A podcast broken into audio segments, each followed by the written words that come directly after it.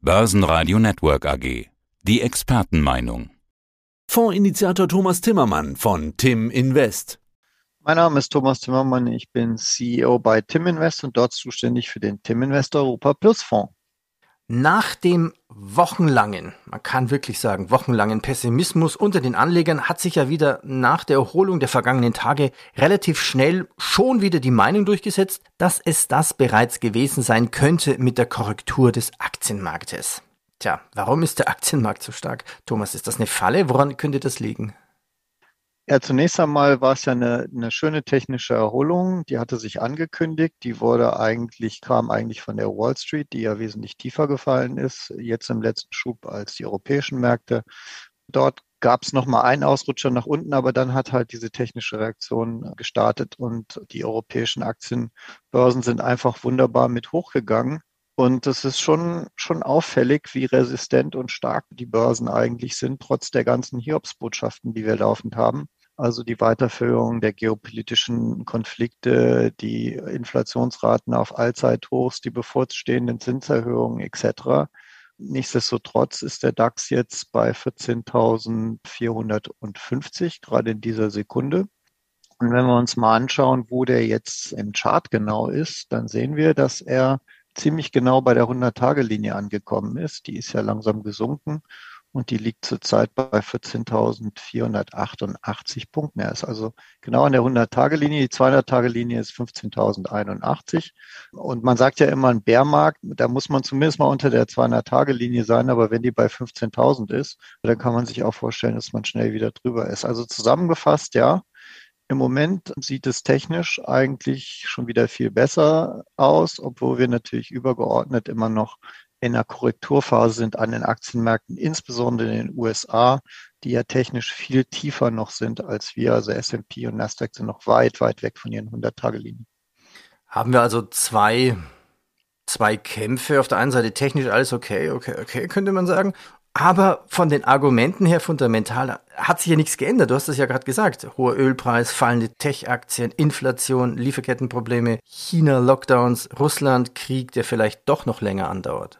So ist es. Aber es gibt eine Entspannung und zwar in den Inflationserwartungen und viele Marktteilnehmer kriegen das gar nicht mit, weil, weil es sich immer nur um die Inflationsraten dreht, die wir jetzt gerade messen, die ja extrem hoch sind. Aber das Interessante ist ja, was erwarten die Kapitalmärkte in zum Beispiel in fünf Jahren für die nächsten fünf Jahre, also in fünf Jahren für fünf Jahre. Und das kann man ablesen an den Kapitalmärkten, weil es werden ja staatsgarantierte Anleihen gehandelt für die nächsten zehn Jahre und es gibt inflationsbereinigte Anleihen, die man handelt an den Märkten. Und wenn man quasi Differenz dieser mhm. impliziten Renditen, dieser Renditen abbrennt, dann kriegt man die Erwartung der Inflation in fünf Jahren für die nächsten fünf Jahre. Und jetzt kommt's, das ist total spannend. In Deutschland war das im Hoch bei zweieinhalb Prozent und ist im Moment bei 2,1 Prozent. Und in den USA war das im Hoch bei 2,8 Prozent, ist im Moment bei 2,65 Prozent. Und das, da sieht man, dass sich in den, in den langfristigen Kapitalmärkten die Idee durchsetzt, dass dieser Inflationsschub übergeordnet vorübergehend ist, temporär ist. Und das gibt den, den Aktienmärkten natürlich schon Halt. Das ist eigentlich schon spannend überhaupt eine Prognose abgeben zu können, Inflation in fünf Jahren, das sind ja Erwartungen, äh, wenn ich die vielen... Nee, das sind, das sind, sorry, das sind gehandelte Preise an den Kapitalmärkten. Also ja, so aber durch Erwartungen. Anleihen gehandelt. Aber wenn ja, ich, wenn ich aber, allein aber ein Jahr zurückrechne, bei diesen vielen Interviews, die wir hatten, da lagen ja viele, viele mit der Inflation falsch, innerhalb nur der letzten zwölf Monate. Gut, es ist ein Fakt natürlich, 2,1 Prozent in fünf Jahren. Die Inflation schlägt ja momentan ja voll durch. Noch ein paar Zahlen, 8,1 Prozent in Europa, Rekord in Deutschland, 7,9 Prozent gestiegen, also so hoch wie in diesen berühmten 70er Jahren, 73, 74 nicht mehr.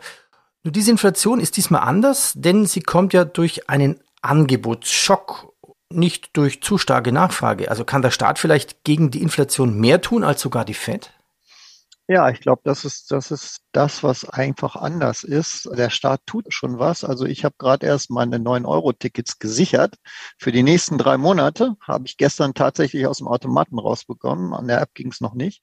Und das ist natürlich eine Riesenentlastung. Und die Inflation ist ja vorwiegend bei den Lebensmittelpreisen und bei den vorwiegend in den Energiepreisen. Und an beiden kann man was tun. Lebensmittelpreise natürlich hängt, hängt zusammen mit der kriegerischen Auseinandersetzung in der Ukraine. Was die Energie angeht, da kann man mit der Fiskalpolitik gegensteuern, Beispiel 9-Euro-Ticket. Aber was jetzt auch angekündigt ist, man kann natürlich, Herr Biden kann auch nach Saudi-Arabien fliegen und fragen, ob die OPEC nicht doch ein bisschen den Ölhahn mehr öffnet. Und siehe da, dann wird halt die Angebotsseite da wieder ein bisschen mehr geöffnet. Und das sind Sachen, die kann man schon beeinflussen. Und es kann auch sein, dass das in einem Jahr oder in zwei Jahren gar nicht mehr so die große Rolle spielt. Und dann verschwinden natürlich auch diese astronomischen hohen Inflationsraten. Wir dürfen ja auch nicht vergessen, wie viele Jahrzehnte wir fast, fast gar keine Inflation gehabt haben. Insofern, wenn man da ein bisschen höhere Inflation gehabt hätte, wären wir wahrscheinlich jetzt auch da, wo wir jetzt sind. Das scheint der Markt so ein bisschen vorwegzunehmen und deswegen ist vermutlich auch der Aktienmarkt so stark, wie er zurzeit ist. Und auch quasi ohne Sorgen, dass die Fed die Zinsen anhebt und die Wirtschaft gebremst wird? Das ist das Spiel dieses, dieses Jahres. Das ist die große Frage. Die Fed wird auf jeden Fall weitermachen, wie sie es angekündigt hat. Es gibt jetzt ähm, Gerüchte, dass sie vielleicht im, im Herbst mal auf die Bremse gehen könnte und nicht ein halbes Prozent weiter erhöht. Ähm, aber wir sind noch weit weg vom September. Und die EZB hat ja nun klar gemacht, dass sie äh, die Zinsen hochnehmen wird. Aber bei der EZB ist es auch so, dass wir aus einer lockeren Zinspolitik, auch das haben Sie nochmal betont, nur in eine Normalisierung, in eine normale Zinspolitik rübergehen. Und das sind Minischritte und das wird nicht dazu führen, dass die dass die Konjunktur ähm, abgewürgt wird. Wir haben einen sehr robusten Arbeitsmarkt, übrigens auch in Deutschland, und wir haben ein Problem eigentlich Stellen zu besetzen. Das merkt man auch an allen Ecken, bei Handwerkern, bei Zulieferern etc.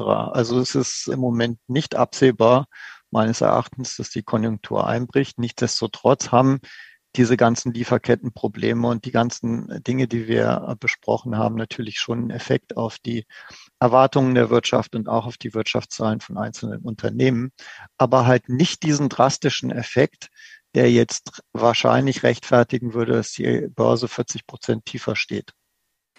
Tasten wir uns Richtung Fazit heran.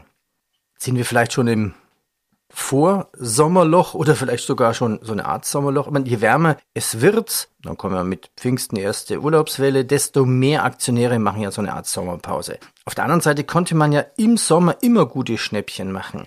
Gibt es denn sowas überhaupt wie ein Sommerloch an den Börsen? Also es, normalerweise ist die Sommerhalbzeit die schwächere Zeit an den Börsen, rein statistisch gesehen. Im Moment deutet sich das auch so ein bisschen an. Die impliziten Volatilitäten, also die Nachfrage nach Absicherung ist total im Keller. Es gibt sehr, sehr billig Optionen und der DAX bewegt sich ja auch nicht mehr groß. Jetzt haben wir auch schon wieder einen Feiertag nächste Woche. Wenn, wenn jetzt nicht noch die großen Katastrophen passieren, dann haben wir wahrscheinlich eine Seitwärtsbewegung, von der man auch partizipieren kann. Es kann auch sein, dass es immer mal wieder Schläge nach unten gibt, auch bei Einzelaktien. Die kann man natürlich nutzen, um einzusteigen. Insgesamt haben wir noch keine Bodenbildung. Es ist also noch nicht die technische Vollentwarnung da. Aber es sieht im Moment so aus, dass zumindest die nächsten paar Wochen ruhiger werden. Aber das ist ja auch ganz schön und das kann man auch gut nutzen. Sie sind ja auch Fondsmanager. Wie ist jetzt Ihre Strategie im Fonds? Ja, leider ähm, muss ich wegen den makroökonomischen Themen voll abgesichert bleiben. Das heißt, wenn der Markt jetzt 40 Prozent tiefer ist, dann werde ich nur die paar Prozent Versicherungsprämie verlieren und ansonsten wird der Fonds konstant bleiben. Das hat natürlich einen Preis, nämlich diese paar Prozent, die ich jetzt für meine Septemberabsicherung bis Ende September bezahlen muss. Und da muss, müssen wir dann halt laufend gegenfinanzieren. Und das tun wir, indem wir kurzfristige Optionen verkaufen und eigentlich diese, diese Volatilität, diese leichte Volatilität, die wir haben, also Marktbach bei 14.500 auf und dann geht er mal wieder 14.300, vielleicht auch 14.1 und dann geht er wieder hoch. Das kann man eigentlich ganz gut spielen, um immer wieder so ein paar Optionen oben und unten zu verkaufen und damit dann die Absicherungskosten zu decken. Und nach oben muss man natürlich offen sein. Wir haben nach oben die 100 Tage, die 200 Tage Linie. Das sind Punkte, wo man technisch ganz gut veroptionieren kann, aber bitte nicht langfristig. Denn äh, sollten wir hier eine Art Bodenbildung machen, dann sind wir sehr, sehr schnell auch wieder über der 200-Tage-Linie und dann kann der Aktienmarkt auch richtig Gas geben. Und wir dürfen ja auch nicht vergessen, langfristige Aktionäre denken immer nach oben. Die Märkte werden langfristig steigen. Es geht also im Moment darum, die Risiken nach unten im Griff zu haben, sich nach oben die Tür offen zu halten und an richtigen Zeitpunkt dann die Tür richtig weit aufzumachen. Herr Timmermann, Thomas, danke. Vielen Dank, bitte. Das war der Podcast von Tim Invest mit Thomas Timmermann. Börsenradio Network AG. Das Börsenradio für Privatanleger.